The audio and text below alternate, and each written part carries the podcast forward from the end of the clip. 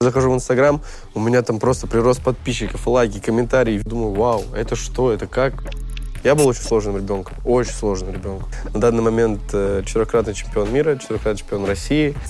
Я говорю, это надо родителям спасибо сказать. То есть э, они проделали огромный путь, чтобы э, из э, того пацана уличного, дворового сделать э, человека. Идут молодые школьники, там вообще там по 10-12 лет, и поют матные песни Моргенштерна, орут на всю улицу. Я думаю, что будет с ним через, вот реально, чуть попозже? В 4 часа ночи мы с Давой обсуждали собак. Я такой, да, по-моему, что-то менять надо нам в жизни.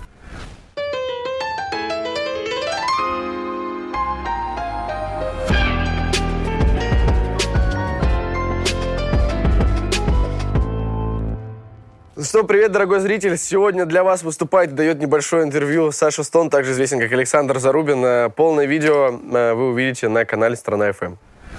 Значит, вкратце, получается рассказать о себе и чем я, собственно, занимаюсь и кто я такой, потому что, возможно, будут новые зрители, которые не знают меня. Кто? Я в целом занимаюсь блогерством уже два года, вот, попал сюда, два с половиной, получается. Попал сюда, э, в эту сферу, достаточно случайно, а может быть и не случайность, не случайно, да, как говорится в наше время. Все максимально просто, э, как у любого пацана, мужчины после расставания с девушкой, вот эта вот депрессивная волна, и я эту депрессивную волну направил в такое творческое русло, как-то так получилось. Написал сценарий, э, позвонил другу, сказал, мне нужна камера, нам надо срочно снять видео социальное, я хочу. Он говорит, Саня, ты что, дурак? Ты, ты что? Говорит, какие видео? Ты что? Я, ну, я парень с области, у нас население 50 тысяч, у нас там либо спортсмены, либо гопники, там, ну, особо вариантов там как бы раз, развития не было. И тут Саня снимает социальное видео про любовь. Я такой, все, поехали, надо снять. Мы поехали, сняли проходит два дня, и мне начинают звонить ребята из города, писать там, Саня, Саня, ты вообще видел, что происходит в Инстаграме?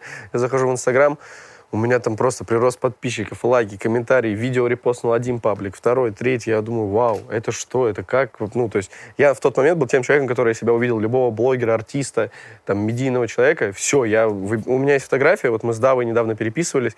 В 4 часа ночи мы с Давой обсуждали собак. я такой, Дав, по-моему, что-то менять надо нам в жизни, по-моему. И э, я листаю с ним переписку вверх, и там фотография 2017 года, это только купил себе первую машину. Я около ЦУМа увидел Даву э, на тротуаре. Чтобы вы понимали, я перекрыл дорогу, просто остановился, на аварийках выбежал, чтобы сфотографироваться с Давой. И тут как бы я вот начинаю прощупывать, что это такое. Люди начинают на меня подписываться и так далее. ну и с того момента вот как-то пошло, пошло, пошло. Я понял, что надо развиваться, надо пробовать. И вот дошло до чего, что я сижу перед вами, и никто этим не помогал. Э, ну, то есть это, собственно, моя инициатива, это мое желание. Э, понятно, что сейчас э, без моей команды, без людей, которые помогают мне в развитии, в съемках и так далее, 30 очень сложно, потому что огромная конкуренция, и когда уже ходишь на этап выше, там уже нужна команда профессионалов. Понятное дело, что сейчас вот им огромная благодарность, что они рядом, что они помогают. Но именно до этапа вот чтобы хотя бы тебя узнавали и так далее. Это была полностью проделана работа самим. Это были бессонные ночи по написанию сценариев, каких-то продвижений. Это были мучительные договоренности, чтобы хоть кто-то сделал с тобой коллаборацию. Это было очень сложно, но как-то прорвалось, и я считаю, что я уже понял, что в любой сфере все решает практика. То есть также со сценариями, там, я раньше сценарий мог писать, там, сидеть неделю. Ну, ты не понимал, как, что. Сейчас у меня уже все. У тебя там, включился трек, у тебя уже, ты уже не успел написать сценарий, у тебя уже в голове есть э, немножко твой режиссерский профессионализм, ты уже видишь картинки, как, что у тебя должно быть снято, все. Ты за один день пишешь сценарий, там, какой один день? Там, два-три часа я могу написать сценарий. То есть я там за день пишу по 5-6 сейчас сценариев, там, раньше неделю один мог писать. Э, дело практики, и сейчас из этого... Это не основная деятельность моя, да, то есть у нас есть семейный бизнес, которым я занимаюсь с 14 лет, и бизнес, он есть бизнес, э, ребятушки. Если есть возможность заниматься бизнесом, обязательно. Это вечно, это то, то, что приносит хорошие деньги, и ты спокоен и так далее. Вот. Но м- блогерство в целом это вот такое хобби, которое переросло уже во что-то такое большее. Просто хобби я уже не могу этим назвать, но это тоже, которое приносит уже достаточно хороший доход, э- медийность там и так далее, 30 Полгода назад чуть больше, получается. Я решил э, исполнить свою мечту и, наконец-то, э, записать свой первый трек. Вот. Но у меня была такая позиция, что вот до того, как я записал первый трек, голоса вообще не было. То есть сейчас тоже как бы не идеал. Это как бы всему есть э, э как совершенствоваться, там надо и так далее, 3 десятое. Поэтому сейчас также занимаемся вокалом, и надо еще заниматься и заниматься. Но то, что было полгода назад, когда я пришел первый раз на учителя вокала, я по его глазам уже понял, что мальчик, тут надо работать. Тут надо работать. Во-первых, не был уверен, что можно поставить голос. Я был убежден в том, что это нереально.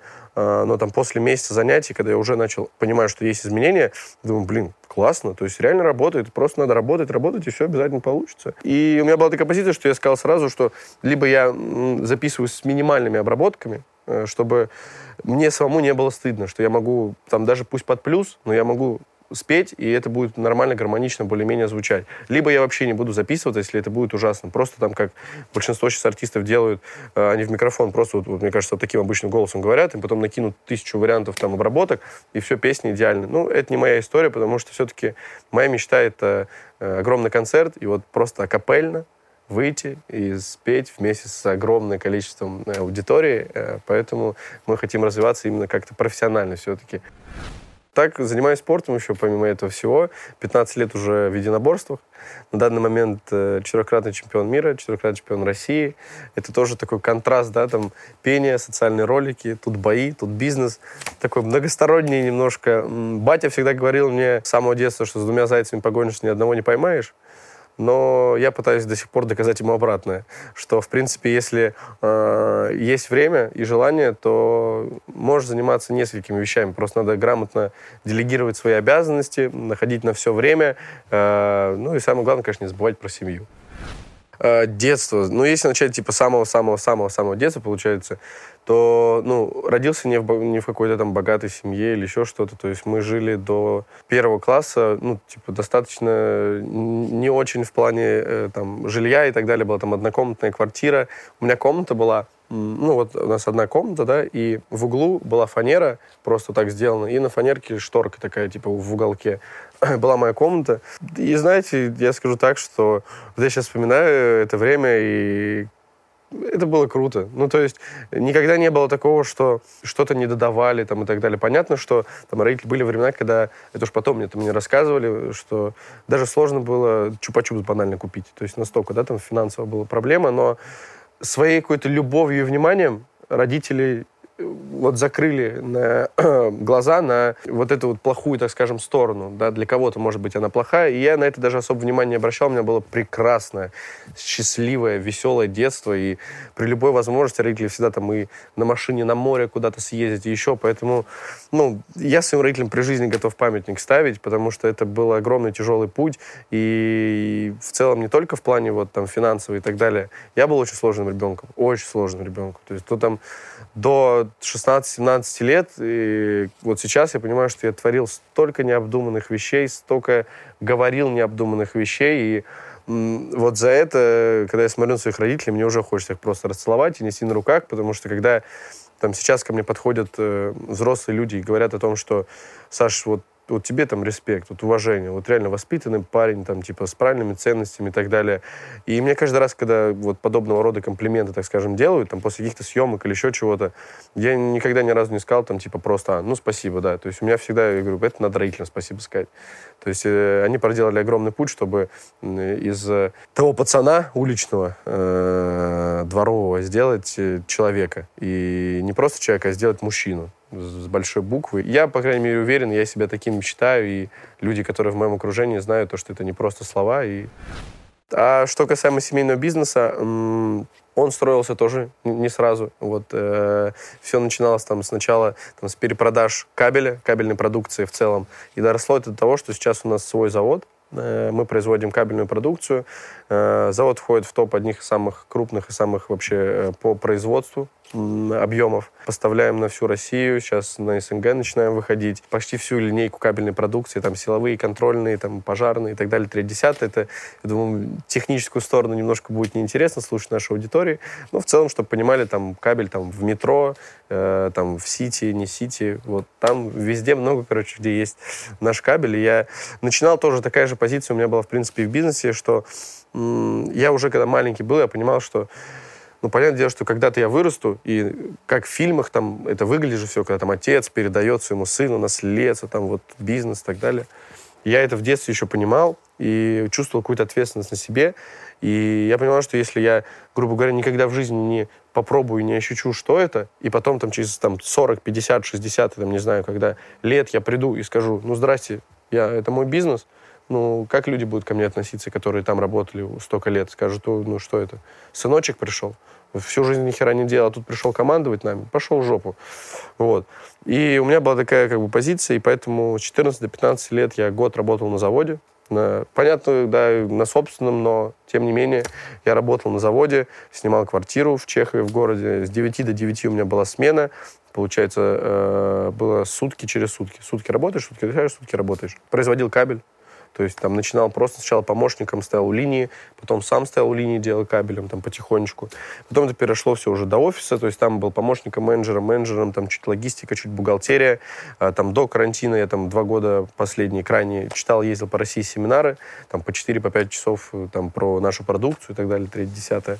Ну вот сейчас, э, я не знаю, как это назвать, наверное, правая рука папы, который э, я недавно и стал, с, там, в связи с некоторыми там, да, обстоятельствами, когда было сложно, короче, с, вот э, с папой вот эту грань перейти от ребенка к взрослому парню. То есть он все равно относился ко мне как к своему там маленькому сыну. И когда я ему говорил, что у меня есть связи э, за два года в этой сфере, я наработал все связи вот там, вот там, а еще вот там. И он мне говорил, иди там, вот туда и иди, говорит. И когда связи там в каких-то местах, там, может быть, понадобились, и, и папа такой, что, типа, реально знаешь, что ли, типа, людей этих? Я такой, я же говорила. Ну ладно, я тебя понял понял, крутой, типа, да. И вот эту грань как бы мы перешагнули, поэтому сейчас помогаю и там, и там, и там, везде, короче. В, в, во всех частях как бы помогаем папуле. Как, как-то вот вкратце, наверное, вот так про свою семью. Мамулечка еще, вот. Мамулечка это вообще великий человек. Это человек, которого э, любили и любят. Это вся компания, которая у меня была там в городе, в родном, да. То есть, ну, к примеру, моя любимая история, которая, я не знаю почему, вот именно эта ситуация, именно этот момент так запомнился мне, и до сих пор рассказываю там знакомым там, и так далее. Вот представьте, у нас была в компании в городе, ну, одна из самых таких вот прям крутых. Ну, то есть не в плане, что мы там понторезы, а в плане у нас там все спортсмены, все пацаны красавцы. Ну, то есть все хотели к нам в компанию там потусоваться с нами. Вот представьте, центр города, как бы все знают там нашу компанию, город-то маленький, мы идем с компанией, там человек 10, мама приезжает на машине, мы все смотрим на нее, мамулю мою все обожали там за ее юмор и так далее. Она так открывает окно, смотрит при этом прямо, вот так вот показывает факт, закрывает окно и едет прямо. А там, типа, ну, пацаны все здоровые, которые, ну, то есть нас там в городе уважают и так далее. И все пацаны ха-ха-ха. То есть, и вот таких вот моментов, это вроде сейчас рассказываешь не смешно, но когда ты смотришь вот это вот вживую со стороны, это просто до безумия. С мамой у меня какие-то отношения всегда были не сын-мама, а реально дружеские. И не было никогда такого, как вот там, допустим, я знаю там, моих одноклассников, я это прекрасно там видел, еще кого-то, когда прям вот маменькин сынок. Э, вот у нас такого вообще никогда не было. То есть у нас прям вот именно вот такие, даже не друзья, знаете, вот прям вот сюда подходит слово, если мы берем, ну, как бы вот парень с области, вот карифана, знаете, вот прям вот настолько. То есть всегда могли поговорить вообще на любые темы, абсолютно какие, я не стеснялся, то есть как бы я всегда знал, что мама там поддержит и реально даст какой-то грамотный совет. И эти советы реально помогали. И по сей день, то есть это человек, который мне, блин, я не знаю, я, просто если говорить про, про маму, я могу тут на еще пять часов сверху. То есть у меня в детстве была вот история, э, когда ребята там на какие-то праздники, еще что-то, э, для мам там кто-то розочку купит, кто-то еще что-то купит. А у меня, ну, что, типа, денег, ну, здрасте, у меня нету ничего. Я там рисовал всякие открытки, помню, там какие-то книжечки делал. И сейчас, наверное, может быть, это какая-то травма вот с детства, а, но у меня такая традиция, э, что вот с мамой, если я вижусь, без разницы, на 5 минут, на 10, на час, я еду к ним в гости, они едут ко мне в гости, без разницы, я всегда с большим букетом, огромным букетом цветов, роз. Это моя традиция, э, и мне так безумно приятно каждый раз, когда вот я дарю цветы, я думаю, блин, Сань, вот было же время, когда ты не мог этого сделать. А сейчас ты даже не задумываешь. Ты просто заезжаешь в магазин цветов, говоришь, мне самый красивый букет, и все, пожалуйста, вот так вот, в охапочку и к любимой мамочке.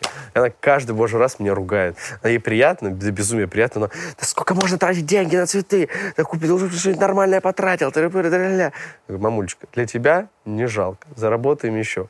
Вот, еще у меня мелкая сестричка есть, это тоже мой ангелочек, любимый мой мотиватор, человек, э, вообще ради которого, наверное, я сейчас живу, я понимаю, что когда-то в будущем, ну, я буду тем самым человеком, который один, наверное, даст ей вот такую искреннюю семейную какую-то поддержку. Это время к сожалению, когда-то все равно настанет, и у нас такая любовь с ней, это вообще капец. И мне так приятно осознавать, что вот у нас, у нее с родителями со мной абсолютно разные отношения. То есть, и прикольно чувствовать, что она прям вот не то, что вот уважает в плане боится, а вот она прям по-братски, вот именно это братское уважение, и она прислушивается каждому моему слову, то есть как каким-то деталям, там все, что я объясняю, она прям так внимательно, внимательно, потому что, ну, все равно то, что я могу ей рассказать, не могут ей сказать родители. Понятное дело, что я там, ну, все в пределах разумного, но я знаю, с какой... Ну, то есть я понимаю, например, с какой подачей в какой-то в той или иной момент э, вот родители должны были мне там объяснить, и мне бы проще это дошло. Я это понимаю и могу сейчас это передать сестре. И это так прикольно, что этот человек меня слушает, прислушивается, там звонит, о, Санечка, а когда ты приедешь? Я там соскучился, тыры-пыры, тролля. Когда там, допустим, это так забавно, то есть я там на съемках или на каком-то мероприятии важном, и мне звонит сестра, там говорит, Саня, меня тут на детской площадке обижают, можешь там сказать мальчику? Я такой, да, сейчас, подождите, все, я отворачиваюсь, так, я не понял, мне приехать в город, кто сестру обижает? То есть, ну, такие моменты тоже как бы добывают. Блин, короче, про семью говорю, могу говорить очень долго, и я очень сильно ее люблю, это главные вообще люди в моей жизни, они всегда будут на первом месте, и никогда никто их не переплюнет, даже для потенциальных девушек, ну, там, за все время там, моего обитания на этой планете, я всегда говорил, что вот, вот есть планка, вот самая высокая, тут мама, и я всегда пытался донести, что ну, выше нее не прыгнуть. Ну, типа, не будет понятно такого, что я знаю ну, ну э, наглядные примеры, когда слишком там маму ставят вверх и жену ни во что не ставят. Не про это. Я в каком-то ментальном уровне э, что мама — это мама, это главный человек в жизни. Если мы будем там, грубо говоря, сидеть в ресторане, и мне позвонит мама и скажет, там, у меня проблема там или еще что-то, я выбегу из этого ресторана и там побегу к маме. То есть как бы вот, ну, вот такие детали. Короче, очень люблю свою семью. Зарубин, вы лучшие.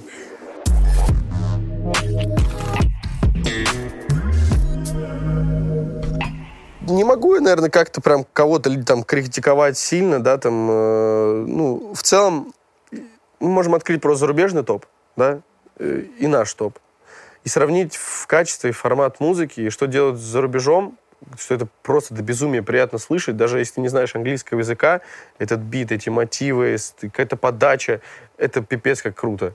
И у нас тоже дофига, очень много классных артистов, э, крутых. Я вообще фанат до безумия, я обязательно должен сказать, Мияги с Эншпилем, это вообще просто, это, это мои кумиры. Ну и в целом очень много у нас там ребят, которые реально делают качественную музыку, но вы сами прекрасно видите, сколько непонятных э, треков попадает в топ, и это говорит только о том, что такое чувство, что вот слушатели и зрители, да, то есть даже по видеоконтенту, если мы говорить, немножко в этом плане деградировали.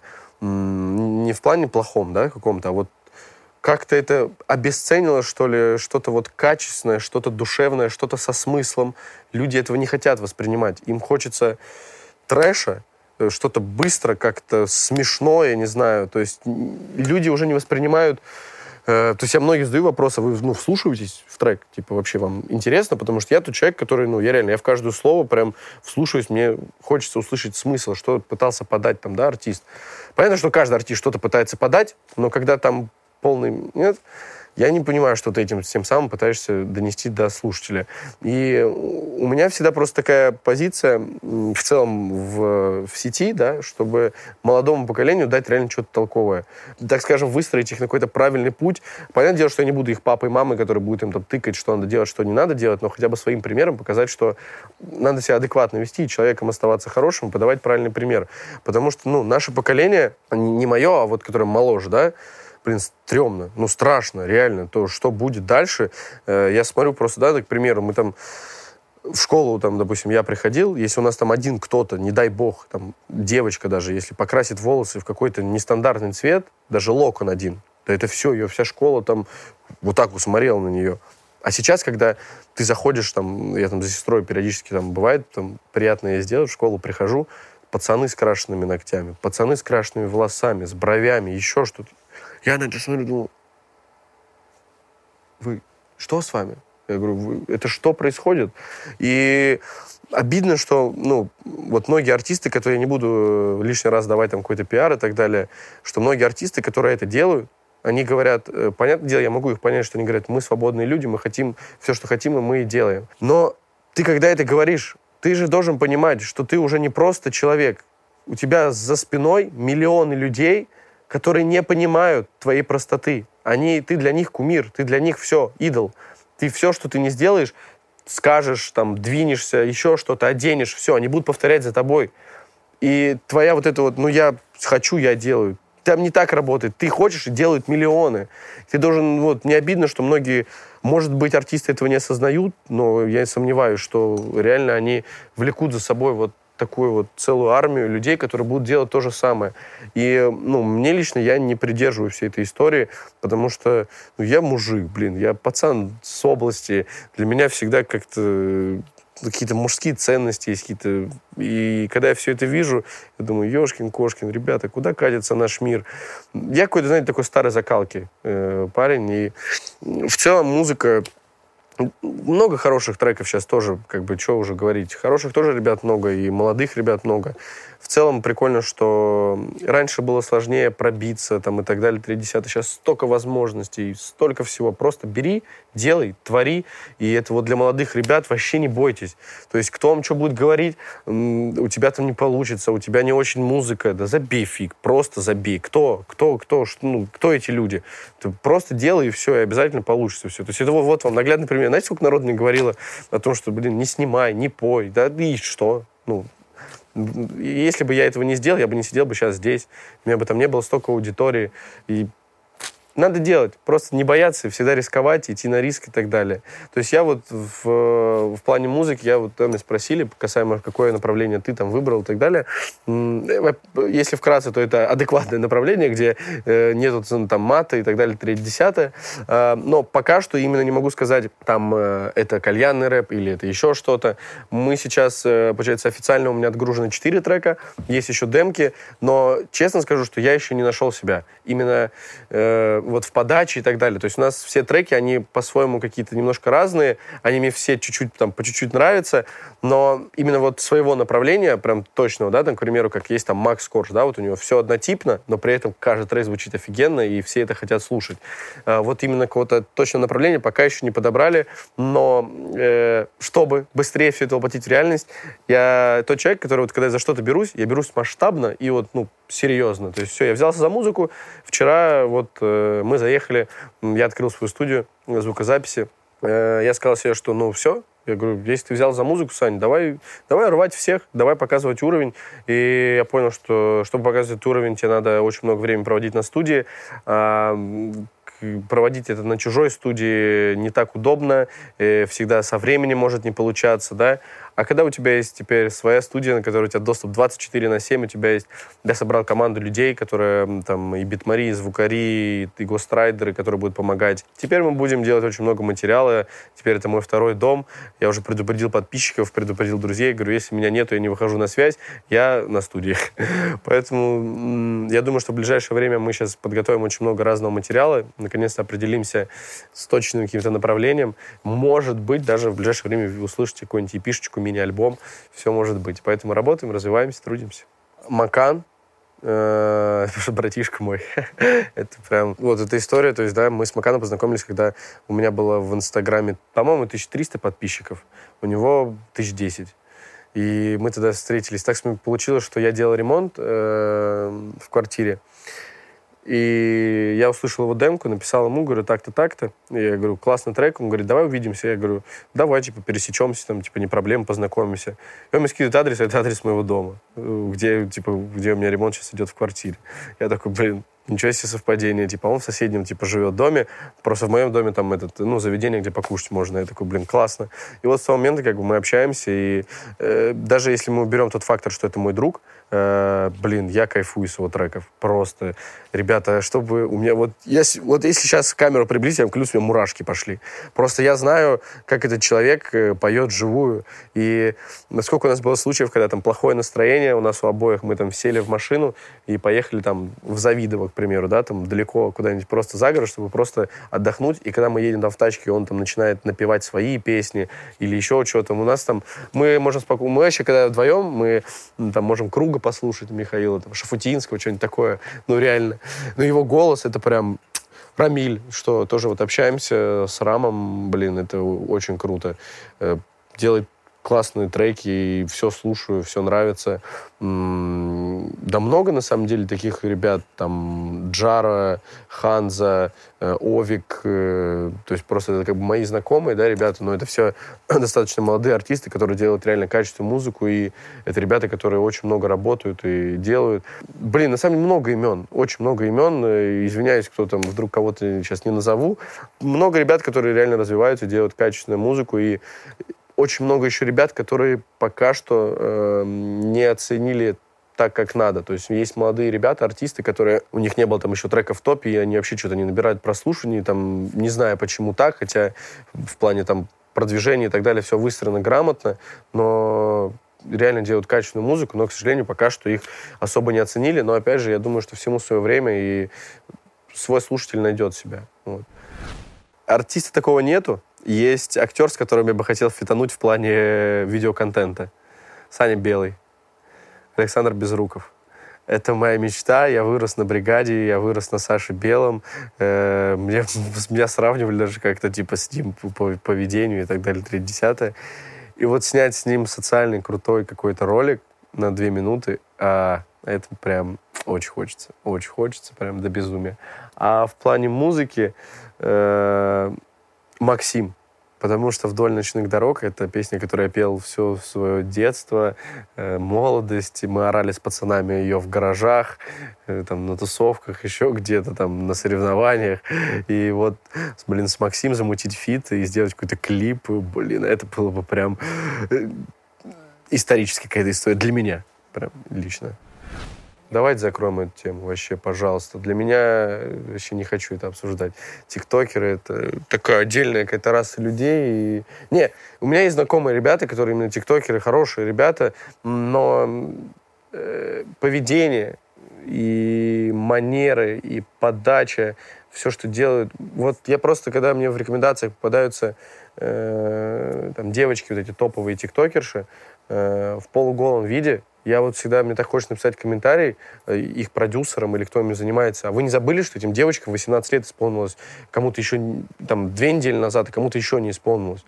Ну, то есть это превратилось в какое-то я не буду называть слова, потом еще, не дай бог, что-нибудь мне предъявят, а мне это. Короче, ну, я плохо ко всему этому отношусь, и я тоже занимаю, ну, типа, снимаю ТикТок, но у меня там нет какого-то именно тиктокерского направления. Я заливаю это все с Инстаграма, и то только потому, что, ну, надо. Ну, надо. То есть это платформа, которая, ну, надо. Просто надо. И контент, который там делается, я в шоке просто слишком переоцененно. Слишком переоцененно. И я не говорю, там, знаешь, скажут, э, типа, ой, это потому что ты не на их месте, по барабану. Ну, реально, по барабану. То есть тут дело в том, что я, например, вот это возвращаюсь к тому, что я знаю очень много ребят, которые вообще без имени, но делают столько качественного материала. И есть и которые видеоматериал делают, есть которые треки делают, и они вообще не оценены. И вот это вот, которая пропагандирует непонятно что, и большинство, опять же, если мы говорим про ТикТок, с крашенными там ногтями и волосами и так далее, блин, если молодые ребята нас смотрят, я вас, пожалуйста, пожалуйста, прошу, выбирайте себе правильных кумиров, выбирайте ну, правильных людей, за которыми вы следите и так далее. Ну, это, вот это рушит наше поколение. Я считаю, что, ну, если бы, допустим, мне подошли и сказали, э, вот, Саша, сейчас решается все от тебя, закрываем ТикТок или нет, я бы прыгнул бы на все кнопки, которые закроют этот ТикТок. И это не смешно в плане того, что ну, многие сейчас будут говорить, там, старпер, там, и так далее, 30 что-то несешь. вы понимаете, что вот э, раньше, когда мы, например, учили в школе, да, у нас там была школа, понятное дело, у нас был, ну, нам вбили в голову, что надо закончить школу, все, после школы он там у всех там какое-то свое хобби, там девчонки на танцы, на рисование, пацаны на футбол, на там борьбу, еще куда-то, да, у всех были свои направления. Сейчас что у молодежи? Большинства. Они придут со школы, что я буду снимать тиктоки. Давайте снимать тиктоки. Какое будущее? Если у детей с самого детства у них уже нету целей. У нас, у ребят, вот я вспоминаю своих одноклассников параллель, ты уже в детстве, даже вспомнить, да, там приходили в класс, а кем вы хотите стать там? И ты их, блин, реально же хотел им стать, да, там ты там что-то узнавал, развивался, тыры-пыры. Сейчас этого нету. У детей, ну нет, понятное дело, что есть процент там адекватных там и так далее, 30 но большинство ТикТок, ТикТок, тик, э, это грустно. Ну, реально. И люди, которые сейчас там еще и становятся топовыми, там, тиктокерами и так далее, которые еще больше пропагандируют, еще больше разрушают нашу молодежь, э, блин, это страшно. И вот когда говорят о том, что, блин, к этому надо привыкнуть, это смена времени, смена поколений, и так далее, третье, десятое, да, окей, хорошо, смена поколений, но смена поколений с адекватного на что? Ну, то есть, если бы это была смена поколений во, во что-то в хорошее превращалось и росло, я бы ни слова не сказал. Но когда я понимаю, что там через 10-15 лет что вот эти молодежь будет делать, мне просто интересно, чему они будут учить там своих детей и так далее, третье, десятое. Грустно, что сейчас молодежь, подрастающее поколение и так далее стали жить одним днем это неправильно. Ну, то есть они вот сегодня и сейчас, вот сегодня у меня там есть деньги, сегодня у меня есть популярность, я кайф, все, тыры-пыры. Это неправильно. Ребятки, смотрите чуть дальше чуть-чуть, хотя бы на 5 лет, на 10. Ну, жизнь, она не сегодня заканчивается. Там еще такой длиннющий, огромный путь, который тебе предстоит пройти. И, блин, занимайтесь собой, пожалуйста, думайте головой, включайте голову. Как можно раньше, включите ее. И я вот ее включил только в 18 и очень жалею. И была возможность раньше, кто-нибудь раньше вдолбил мне что-то в голову полезное, более, наверное, продуктивно что-то прошло. А может быть и хорошо, что я этот путь прошел, да, и знаю, как там что. Но, блин, грустно грустно. Я надеюсь, что, что что-то поменяется. И пока, в принципе, есть, э, ну, допустим, я не говорю там только про себя, в моем там окружении есть э, там и популярные ребята и так далее, которые вот со здравыми мыслями и целями. Я пока не до конца разочарован, потому что я понимаю, что мы еще можем что-то изменить в этом мире и дать что-то толковое, вот, поэтому заблокируйте, пожалуйста, ТикТок. мат в песнях и гарантирует ли он успех? Нет, сто процентов нет. И, допустим, у меня, по-моему, за вот четыре трека только есть одно слово. Э, это литературное слово э, женского рода «собака». Вот. И, и все, и то там, потому что она там нужна, это слово, прям вот нужно. Так, в целом, я считаю, что, ну, блин, ребят, вот, к примеру, есть Джонни, да, э, блин, это вообще просто, как я обожаю снимать ролики под его треки, потому что, ну, вот, меня вдохновение прям пробирает вот под его музыку, там нет мата вообще, и это шедевры ну, реально, каждый трек — это шедевр, я считаю. Это прям произведение искусства. Считаю, что мат ничем не красит, э, ни в коем случае. На, наоборот, я бы хотел, наверное, чтобы как можно меньше ребята, ну, там, артисты и так далее этого использовали, потому что, опять же, я же говорю, что у нас же нет какого-то там ограничения, или там, если мама скажет, так, не слушай эту песню, ну, конечно же, я такой, да, не буду ее слушать, фиг там. Когда сколько вот историй, случаев, видео там, да и я в жизни видел, когда идут молодые школьники, там вообще там по 10-12 лет и поют матные песни Моргенштерна, орут на всю улицу. Я думаю, что будет с ними через вот реально чуть попозже? Ну, гру грустненько, наверное. Но, опять же, блин, я тоже матерюсь, бывает иногда. Не говорю, что я какой-то там священный. Э, вообще русские люди, вот русский человек, мат это вот вот, это как бы такое одно целое. И кто бы что там ни говорил, что он не матерится и так далее, у всех все проскакивает. Это, ну, знаете, как вот есть английские, там, э, у них же тоже разные есть, там, э, есть разговорные, там есть какие-то свои фразочки. Вот так же и в России есть мат. И без него, ну, просто порой ты даже не можешь передать то, что ты хочешь, без мата. С матом люди намного лучше все понимают. Поэтому просто вот в плане этого, ну, сложно не материться, понимаете, я сам говорю же, что проскакивает. Просто здесь единственный совет, что надо фильтровать свой, для пацанов. Фильтровать базар. Надо фильтровать свою речь э, и понимать грани, и понимать, когда это можно использовать, с кем это можно использовать и где это можно использовать. Тогда у тебя проблем не будет. А не ходить просто как э, этот, э, из деревни, просто, знаете, там со всеми подряд на матах разговаривать. Нет. То есть надо понимать, с кем можно, а с кем нельзя. Вот такая история. Да. У меня большая аудитория, да, у меня большая аудитория. 2, 2, 2 и 2 миллиона, получается, у меня вот набралось. Считаю себя лидером мнения. А, ну, знаете, я вообще вот, вот человек, который, вот мне когда говорят, я популярный там или еще что-то, мне так неловко становится. Ну, я не могу до сих пор привыкнуть к тому, что, во-первых, там меня узнают люди, там со мной фоткаются или еще что-то. Как-то пока очень сложно это осознать, и, может быть, хорошо, что я это не осознал до сих пор. Как, наоборот, проще стал. Я чувствую, единственное, что я чувствую, это жесткую, жесткую ответственность, огромную. И, наверное, я тем самым я могу сказать, что вот она, эта ответственность исходит из того, что где-то там внутри я понимаю, что не то, что я лидер мнения, а то, что за мной пристально следят огромное количество людей. Это вот касаемо того, что мы возвращаемся там назад к предыдущим вопросам, что очень много людей, которые там повторяют там, там за моими какими-то вещами, там они одеваются как я, говорят как я, там делают какие-то вещи как я. И я это осознаю, и мне приятно, что я могу, сейчас есть такая возможность, что для молодых ребят и, там, и для взрослых, в целом для такого огромного количества людей, я могу высказать свое мнение, могу подать что-то хорошее, могу поделиться чем-то хорошим. И когда у меня там очень много работы, да, к примеру, я при... у меня каждый день тренировка, абсолютно каждый день. То есть я не могу не потренироваться. И я там, бывает, приезжаю очень поздно, там, после там, всех съемок, мероприятий, там, в два ночи, к примеру, и я иду бегать в любом случае. Э, я выкладываю это в историях, там все побегал, прибегаю домой, там после душа выхожу, начинаю смотреть э, запросы, и люди там, в 4 утра выбегают, и пишут, типа, блин, Сашка Стон там смотивировал. Я думаю, блядь, ну это же круто, ну это прикольно осознавать, что ты можешь что-то положительное дать людям и показать какой-то классный пример. Поэтому, ну, да, наверное, считаю.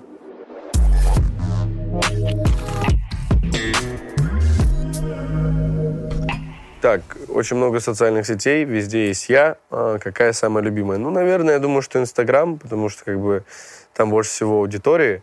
Инстаграм. Я думаю, что Инстаграм, э, вот, э, потому что, ну, начинал, наверное, с него, к нему уже привык как-то, в целом нравится делать э, именно туда работы. Ютуб хорошая площадка, хорошая, очень хорошая. Хочется тоже туда сейчас заходить. Был канал, но немножко когда вот я себя чувствую не в своей немножечко тарелке, я лучше не буду заниматься, лучше я подумаю, обдумаю, а потом вот зайду с полными силами. И вот я YouTube немного поснимал, понял, что пока что вот не мой формат чуть-чуть, в плане нет, я, э, не то, что не время зайти туда, а именно вот формат не могу свой найти. То есть сейчас вот я дописываю плюс-минус, что я хочу снимать, и обязательно зайдем на YouTube. Э, в нем, наверное, я себя чувствую даже покомфортнее, чем в Инстаграме, потому что если мы берем такой больше live -формат, который у меня там будет, э, у тебя есть больше времени, чтобы раскрыться для людей, у тебя больше есть времени пообщаться со зрителем, показать там, да, больше. То есть Инстаграм у меня больше для таких там, я в принципе снимаю в основном двухминутные такие короткометражные ролики. Это не просто там уже вайны, там, как для многих. У нас это так качественно снято, что это уже можно назвать таким мини-мини-мини-мини короткометражным фильмом, я бы сказал. Вот, поэтому, наверное, пока что Инстаграм, вот, но YouTube тоже очень нравится мне как платформа в целом. Сейчас а, начнем с того, что чаще всего пишут, может, вспомню смешную историю. Чаще всего, наверное, сейчас, э, да и в последнее время, э, все спрашивают, где моя девушка когда у меня появится девушка, постоянно пишут девочки из разряда «я твоя жена», там, про ужин, я приеду тебе приготовлю, там, еще что-то. Ну вот все вот, вот в этом в основном русле сейчас. И там, когда, не дай бог, у меня в историях появляется какая-то девочка там на съемке или еще что-то, все, там опять новая волна. О, Саня новая девушка, все, вы встречаетесь, тыры-пыры. То есть в основном сейчас Почему это так? Потому что когда я начинал Инстаграм развивать, и до почти миллиона подписчиков у меня была девушка, были отношения там прям серьезные, там почти до свадьбы все дошло. Вот. И потом бац, типа, все, я один, и вот люди хотят, ждут, когда наконец-то мое сердце кто-то заберет к себе, приютит его и так далее. Наверное, в основном это пишут. Э, а, нет, знаете, что еще я вспомнил, что сейчас пишут. Так как я с недавних пор, сейчас есть такое направление, как поп ММА. Это то, что на Ютубе ММА, единоборство. На одном из этих проектов э, я теперь ведущий. И после того, как меня пригласили туда стать ведущим, э, посыпалось очень много вызовов на бой. Просто нереальное количество. Там типа, я готов, давай, выскочим, что-то это поспи, братан, пос, просто поспи.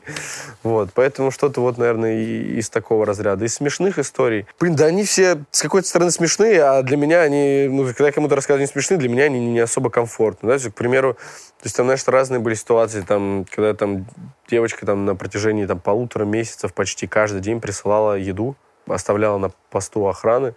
Я ее не ел, э, не в обиду кому-то, но, блин, я не знаю, что там, понимаете. Там вот недавно случай, вот буквально полторы недели назад. Время два ночи. Звонок домофон.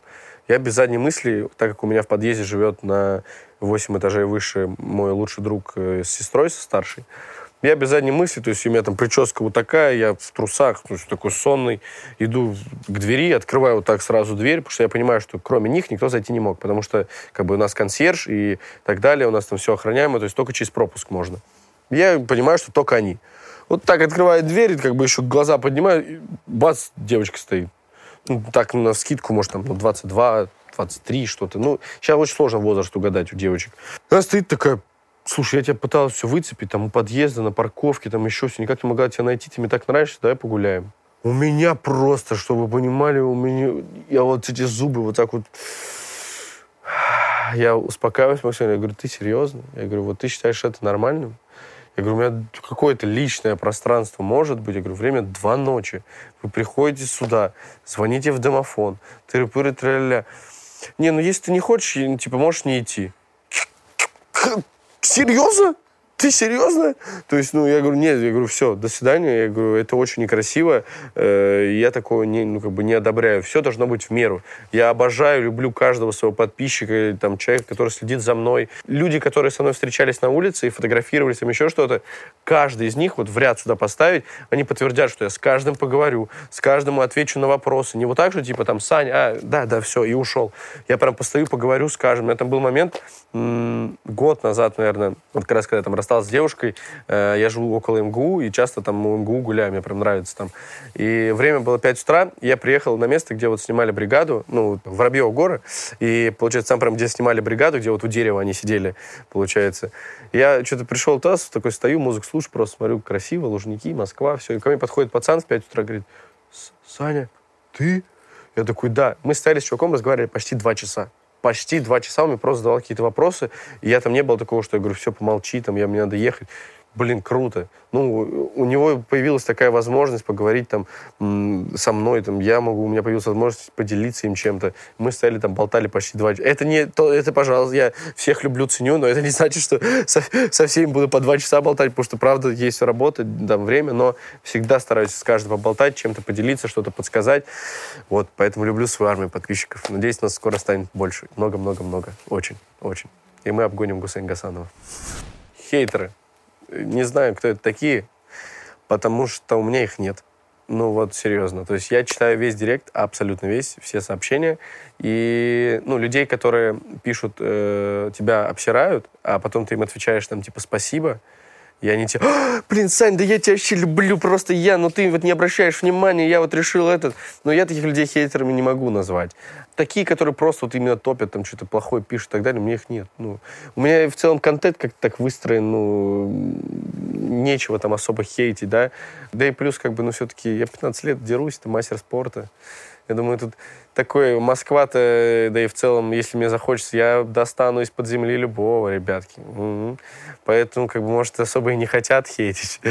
Поэтому как-то я особо с таким жестким не сталкивался, а для... Я сталкивался с ним э, своего рода это был хейт, не хейтеры, а от близких, да, там, людей, от кого-то, там, от знакомых, хороших и так далее, да, критику. То есть это не хейт, да, такая критика, но не обоснованная, когда тебя просто топили, то есть там этим не занимайся, это не получится, то там не то.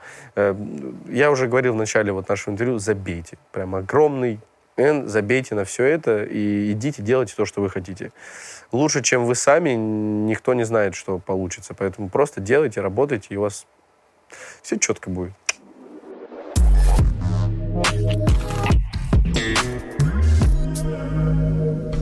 История такая, значит, школа я закончил, все нормально. Вот, закончил школу с тремя четверками, на секундочку, все остальные пятерки. В универ я поступил, Московский технологический университет. Первый курс закончил почти все автоматом, потому что прям горел ну, прям очень хотелось поступить в универ. И, в частности, у меня был любимый предмет физика, и меня вот хотел в универ только из-за того, что я насмотрелся американских фильмов, и как они у них там проходят научные работы и так далее. Я хотел это все ощутить. Хрен там, это все не так, как в фильмах. вот. И после первого курса я ушел на заводчику. И в следующем году, получается, получаю диплом. Вот, но история такая, вот это очень такая тонкая тема с касаемо образованием.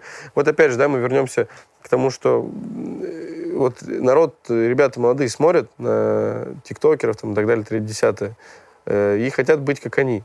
Но вы посмотрите не на их контент, а вы посмотрите, когда вот кого-то из этих тиктокеров приглашают куда-то. Ну, я не про всех говорю, но часть, а, большая часть,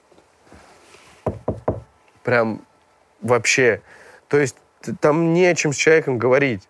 И у меня вот всегда, я же говорю, я такой вот семенин какой-то, у меня всегда вот, ну, собственно, сразу вопрос закрадывался, что ну, у тебя родится вот ребенок, ты что будешь вообще, ну, рассказывать? Ну, то есть для меня там, я понимаю, что э, это в нормах там там ребенок должен знать какую-то там часть истории там страны, да, там и еще что-то, какие-то такие моменты, которые должен знать каждый человек, и он должен это узнавать не сам там через книги, все-таки, ну, ты должен как-то как родитель тоже ему что-то преподнести, чем-то помочь, да, там с уроками даже теми же. А если там в голове ничего нету, то ты ты кто будешь вообще в этой жизни? И это, опять же, говорит о том, что мы живем одним днем. Люди не понимают, что там та же слава, популярность, деньги, это вот сегодня может быть, а завтра ты проснешься, и ты нищий, и ты нахер никому не нужен. Поэтому надо думать обо всем этом. И э, что касаемо образования, э, я не буду говорить о том, что не надо учиться. Я не буду говорить о том, что надо учиться. Это дело абсолютно каждого, также, что касаемо той же армии, да, то есть э, просто кому-то, то есть, если с армией берем, кому-то прям надо ну вот прям надо пойти туда, кому-то и не надо, да, то есть, допустим, я, я не служил в армии, но э, я хотел, у меня я не годен, вот вообще, да, нонсенс. Э, я даже с родителями ругался тогда, я безумно, у меня была мечта по ВДВ, все, я хотел с парашютами, все там, стрелять и так далее, но из-за того, что у меня оперированная коленка, меня не взяли в армию. Э, и я тогда стоял в военкомате, я говорю, вы издеваетесь? Я говорю, посмотрите, кого вы берете. Показываю на своих одноклассников – а там, ну, ребята, которые на турнике даже один раз подтянуться не могут. Я говорю, я член сборной, я на тот момент э, как раз был член сборной России. Я говорю, я, мне вот, я только что мир выиграл, три штуки. Сейчас еще надо, еще один выиграю. И вы меня не берете в армию? Ну, извините, вот у нас вот, ну, вот так вот. Типа, мне дали уже в случае, не дай бог, такой будет, боевых действий, я буду водителем э, чего-то там, кого-то там, что-то такое. И вот что касаемо универа, почему, может быть, где-то я не особо понимаю университет, э, тут самое главное грамотно это понять многим, это не значит, что не надо нафиг учиться. Просто у меня мнение такое сложилось. Опять же, это сугубо лично мое мнение. И не надо на 100% к нему прислушиваться. У вас должно быть свое тоже. Э, сейчас чтобы получить информацию, которая тебе необходима, и знания, которые тебе необходимы для того, чтобы развиваться в той или иной сфере, ты можешь получить гораздо быстрее, и не надо тебе сидеть и зубрить это все ночами. Есть куча курсов, у нас есть интернет, э, у нас ресурсов до безумия. Твоя задача просто грамотно воспользоваться этими ресурсами. И ты получишь всю информацию и все знания, которые тебе нужны. Просто что универ, э, ну, например, я первый курс отучился, я понимал, что половина того, ну, куда я хожу, там, на лекции, пары и так далее, 30 мне не надо это. Ну, реально. Это не то, что мне не пригодится в жизни. Я не хочу даже, чтобы мне это пригодилось в жизни. То есть, и ты тратишь очень много времени. А время, вот, ребятки, время, это самое вообще драгоценное, что есть в нашей жизни, и самое опасное, потому что оно вот так вот работает. Типа, сегодня тебе 20, сегодня 30, сегодня у тебя есть деньги, сегодня у тебя их нету. Это очень такая штука опасная. Поэтому цените время и просто надо грамотно его распределять. Но многим просто, к примеру, э, не хватает дисциплины.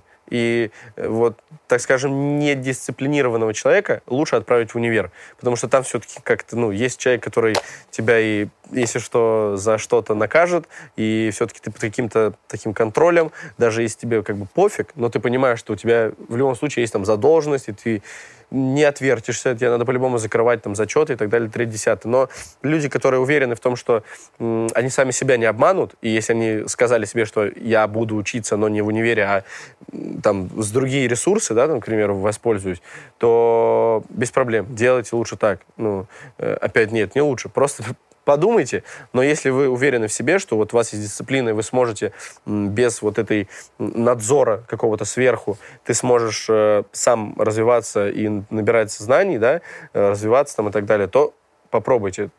Это время. Ты сэкономишь очень много драгоценного времени и сможешь потом это время, которое ты будешь тратить в универе на какие-то непонятные предметы, ты уже это время сможешь переработать в практику.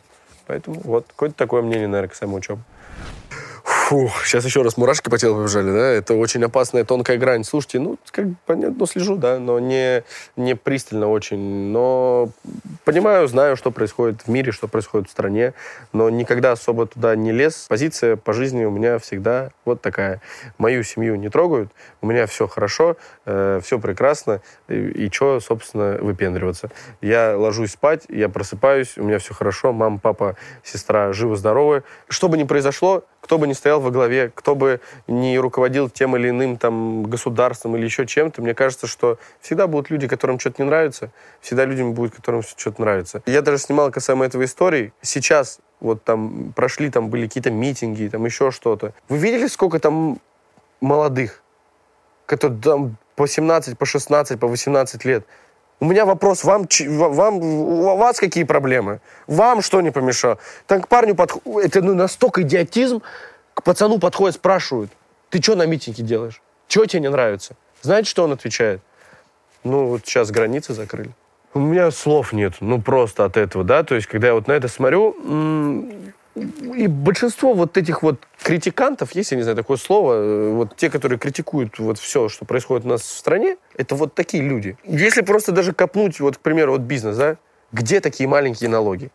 Ну, типа, вот, допустим, если мы создаем э, этот ИПшка у нас 6%, 6%, ну, это же там за границей, вы знаете, сколько люди платят, какие бабки люди отдают? 6% это вот так вот. С кайфом. Забирайте. Я вообще не против. Поэтому, ну, я считаю, что у нас, в принципе... Короче, это очень тонкая тема. Меня не трогают. Все прекрасно. И в целом, я вам скажу так, люди, которые захотят развиваться и чего-то добиться в этой жизни адекватно, трезво и легально, никаких проблем нету. Ну, реально проблемы люди создают все сами. И в основном, э, еще раз говорю, те, кто критикует и так далее, вот это вот создают волну вот этого негатива и так далее, тридцать, эти люди, которые просто сидят у телека. Вот которые, допустим, работают, к примеру, да, там возьмем вот там охранником, да, к примеру, грубо говоря. И вот он сидит охранником, и он даже не попытался рискнуть, там, попробовать себя в чем-то новом. Вот он все, у него зона комфорта. Вот он сел, все, говорит, ну, мне устраивает. Я получаю там 30 тысяч в месяц, сижу на посту, и все. Я лучше буду засирать. Я ни в коем случае не говорю, что это плохие люди. То есть, ну, мы все люди, мы все одинаковые. Без разницы на э, у кого больше денег, у кого больше популярности, что мы одинаковые, мы созданы по одному подобию. И просто вы попробуйте что-то сделать, просто продвинуться в этой жизни, рискнуть. Э, Рисковать люди боятся. То есть, когда, вот, допустим, тоже Инстаграм, да, эм, я заходил, я последние деньги отдавал свои, накопленные, которые я копил на первую свою машину. То есть, э, там все, вот отдавалось. Но я хотел этого. У меня было желание. Я понимал, что где-то внутренний голос мне говорил, у тебя все получится, все будет четко. И я пошел, рискнул, получилось же. И у многих людей, которые рискуют получить, бывают неудачи. У меня столько неудач было по жизни, офигеть вообще. Но ничего же, шишки набили и пошли дальше. Это опыт, драгоценный опыт. И, короче, просто э, встаньте с диванов и идите, блин, поработайте, попробуйте не что-то сделать свое, рискнуть где-то, выйти из зоны комфорта. И тогда чуть у вас мнение, наверное, поменяется. Вот. Как-то так касаемо всего этого.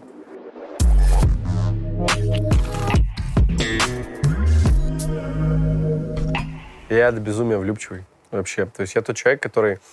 У меня нету какой-то э, плашки, да, там типа должно быть там темные волосы, там грудь такая-то, попа такая-то, там такого нету. То есть э, у меня должно быть просто вот... Я это чувствую буквально на первых секундах. Вот взгляд, первый взгляд, вот если вот там что-то вот сразу произошло, все, я откроюсь этому человеку, блин, через несколько, уже там, через 2-3 дня я уже, все, я уже открыт, как будто мы 5 лет общаемся. И тут, конечно, проблема моя, что я очень быстро открываюсь, и что я до безумия влюбчивый и очень долго отходчивый потом от всего этого. Насчет отношений, а, вот вам все расскажу, блин. Не скажу.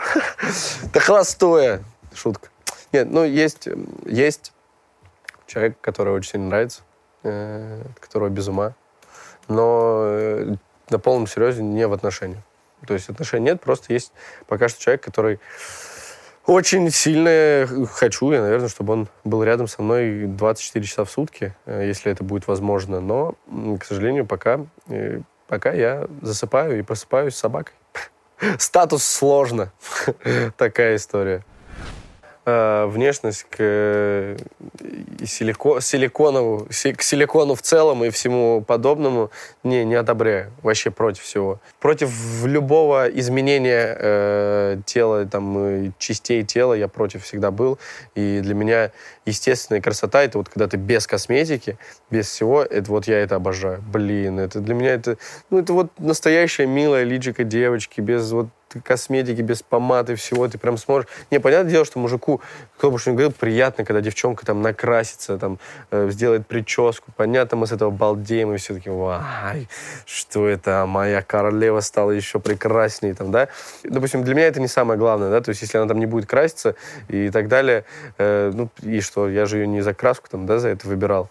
А что касаемо там силикона и так далее, вообще не против. Прям, ну, я считаю, например, ну, разумным, э, закрывая глаза, когда, допустим, там девушка после родов, ну, там, сделает себе грудь. Ну, в этом ничего как бы страшного нет. Я понимаю, что девчонки хотят там утром просыпаться, подходить к зеркалу и видеть себя красивой. Да, и там у многих понятно, что после родов там бывают проблемки. Без проблем. Вообще, к этому адекватно.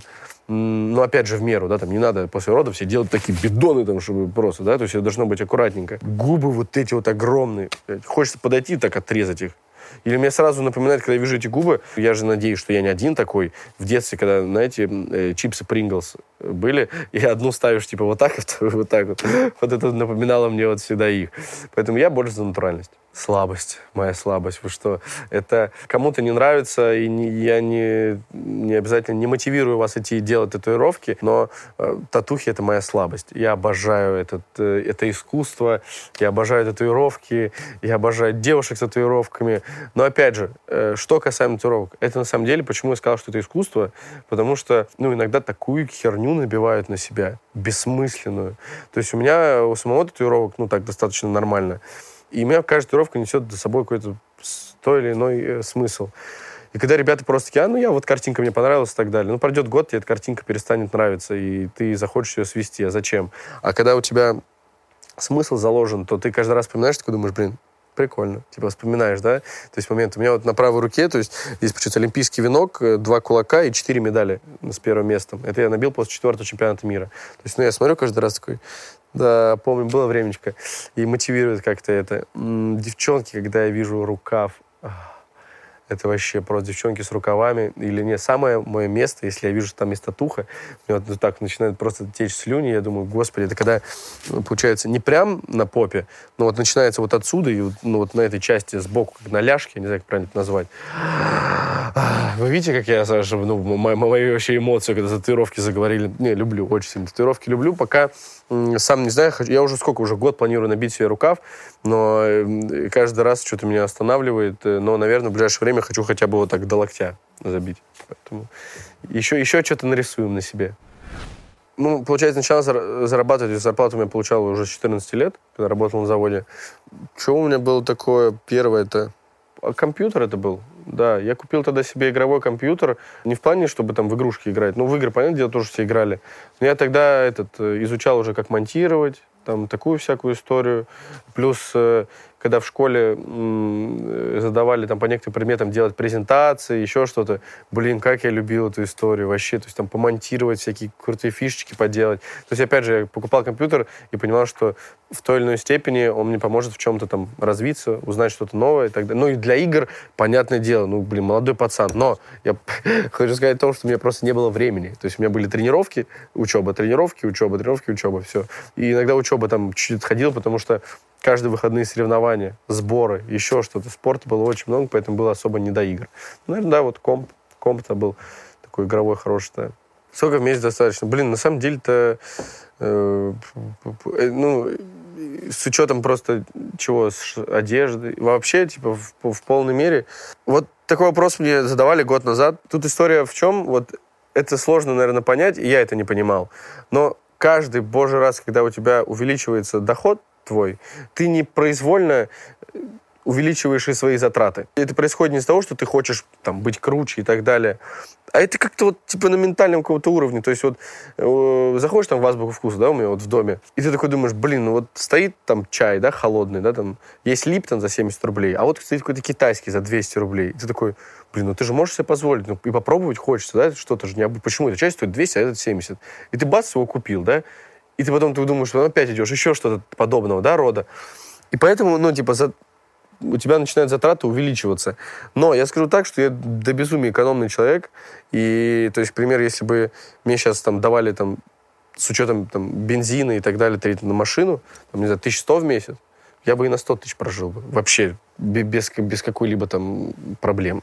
Ну, сейчас, я не знаю, с учетом того, что просто уходит же много в контент, там, и так далее, третье, десятое, очень много всего, но это, конечно, наверное, если именно только на себя, или с учетом вот контента и всех-всех-всех-всех-всех-всех приколюшек?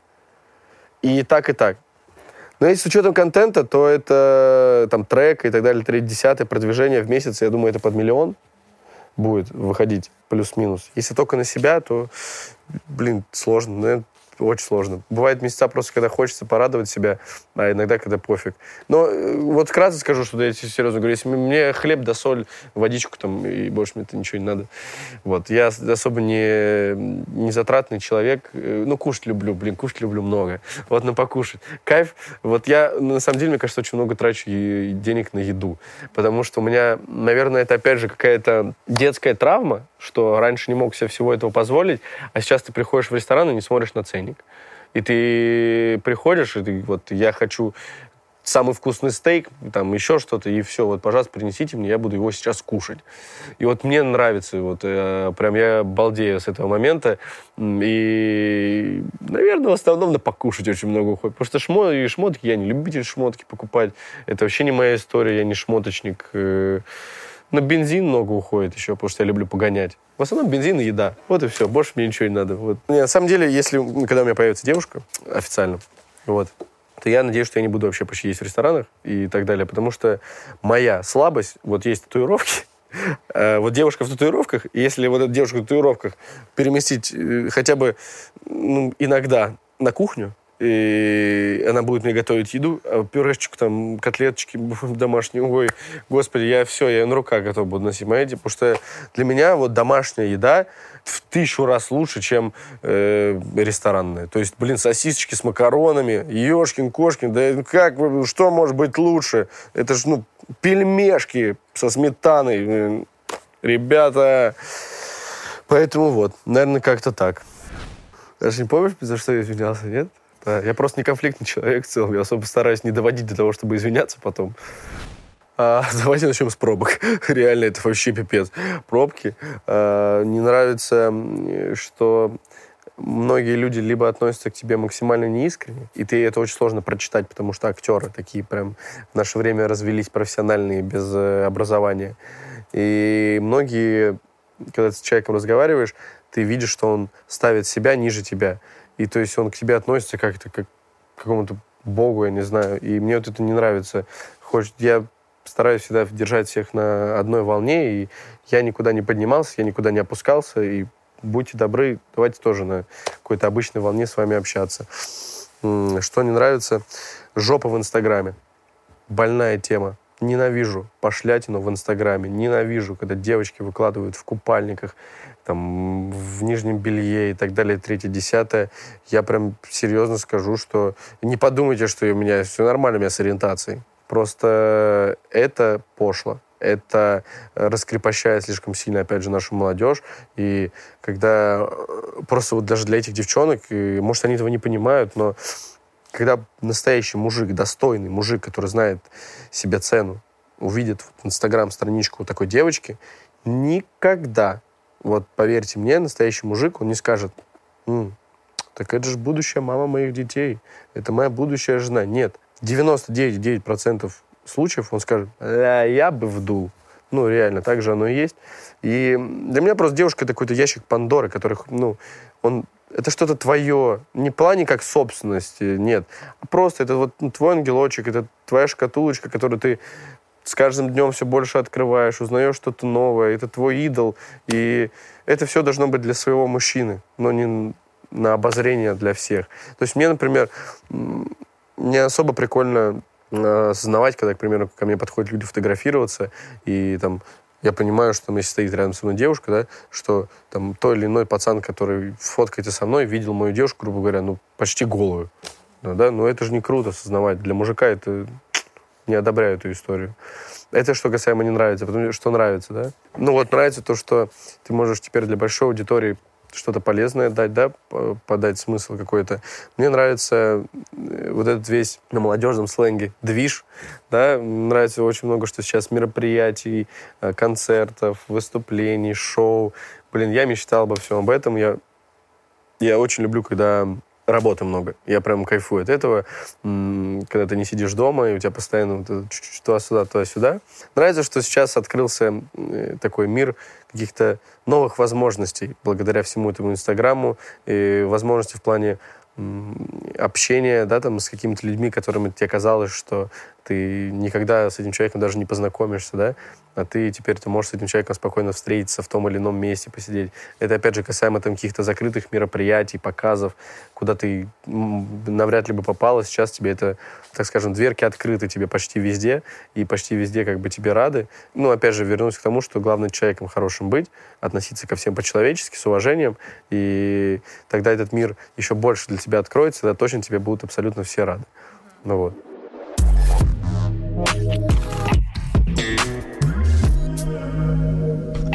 Надо заглядывать в будущее, примерно выстраивать, понятно, цели, планы, но сказать, что будет через 10 лет, невозможно, потому что, блин, у нас в так, такое время сейчас, что страшно представить, что через год будет, да, невозможно предсказать. В мире столько сейчас непонятных обстоятельств происходит, да, и от тебя тоже может многое не зависеть. Поэтому я надеюсь, что через 10 лет я могу сказать, что вот я точно должен, ну, я надеюсь, что так будет, что через 10 лет я сейчас картинку просто в голове сразу, у меня же, я же ну, снимаю видео, у меня сразу режиссерская картинка, я примерно в 7 утра, я просыпаюсь, одеваю большой дом, халат, спускаюсь вниз, беру кружечку кофе, выхожу на, у меня из дома на огромную террасу, значит, там э, лужаечка, бассейн, там бегают как минимум, ну, через 10 лет, ну, двое детишек. Красавица жена моя. Вот. И две большие собаки. Ну, и на заднем дворе два Гелендвагена и два Ламборгини. Вот. И тогда вот, да, вот, вот так, ну, через 10 лет, дай бог, дай бог, что будет так. Самое главное, ну, я надеюсь, что уже семья будет полноценная. Очень хочется свою семью, хочется своих детишек. Э, разнести шоу-бизнес. Планы колоссальные. Сейчас э, вот открыли студию. Буду делать очень много музыкальной музыки, материала по музыке. Будем сейчас пробовать, делать, тестировать, э, потому что мне это нравится. Мне нравится выступать на сцене. Моя мечта собрать сольник большой, да, Недавно совсем э, пригласили сниматься в кино, хоть и небольшая там роль, но для первого опыта и со словами, и сразу там была сцена с главным героем фильма, поэтому прикольно. Э, вот эта сфера, это кино, это прям что-то то, что дает мне какие-то вообще нереальные эмоции. И там, конечно, тоже хотелось бы э, поразвиваться, попробовать себя еще в чем-то новом. Э, вообще, конечно, одна из мечт — это снять свое собственное кино, да, но это точно не не в этом году, да, там, может быть, в следующем, я не знаю. Это просто огромные деньги, очень огромные деньги. И хочется, если снимать, то делать прям, ух, масштабно. А так, в целом, сложно загадывать. Мы будем просто работать и сами все увидите на деле будем показывать результатом. Самое главное в жизни – это семья. Э, это сто процентов, и кто бы что ни говорил, какие бы у вас ни были... Вот вчера, кстати, э, только с другом разговаривали на эту тему. У него дома было просто доставку, там делали оборудование к нему домой. Мы приехали, забирали все оборудование, там колонки и так далее. И его мама провожала, а он такой, у него образ жизни, но он там то у одного друга, то у второго, то там на студии, то есть, ну, дома особо не появляется, а, а мама у него как бы дома всегда. И мы вчера, когда э, уезжали, она прям, ну, не сильно расплакалась, но у нее такие прям слезы навернулись на глаза. И она ему говорит, типа, э, Матвей, ты не забываешь, что у тебя мама есть, дом есть. И я ей пообещал, говорю, я, я с Матвеем поговорю. Мэтт, я тебя люблю, брат, все нормально. Просто я к чему веду, что я ему вчера просто это то же самое в машине говорил, что, ребят, время, вот время — это такая опасная штука, что вам сейчас кажется, что все прекрасно, все живы-здоровы, все здорово, вы можете в любой момент поехать, пообщаться, обнять, там, сказать, вас поддержат. Вы завтра можете проснуться, этого всего не будет. И, пожалуйста, научитесь ценить э, время, научитесь ценить э, людей, которые рядом с вами. Самое главное, учитесь ценить своих близких людей. Даже если у вас непонятные взаимоотношения с родителями, даже если они против там, вас, против там, вашего творчества, против ваших направлений, пусть они там как-то высказываются плохо про вас, улыбнитесь, скажите, что вы их любите, обнимите, и, может быть, там бывает же такое, когда родители на это даже не отреагируют. Но сделайте. Вот просто сделайте, цените это родители это очень важно. Это очень важно.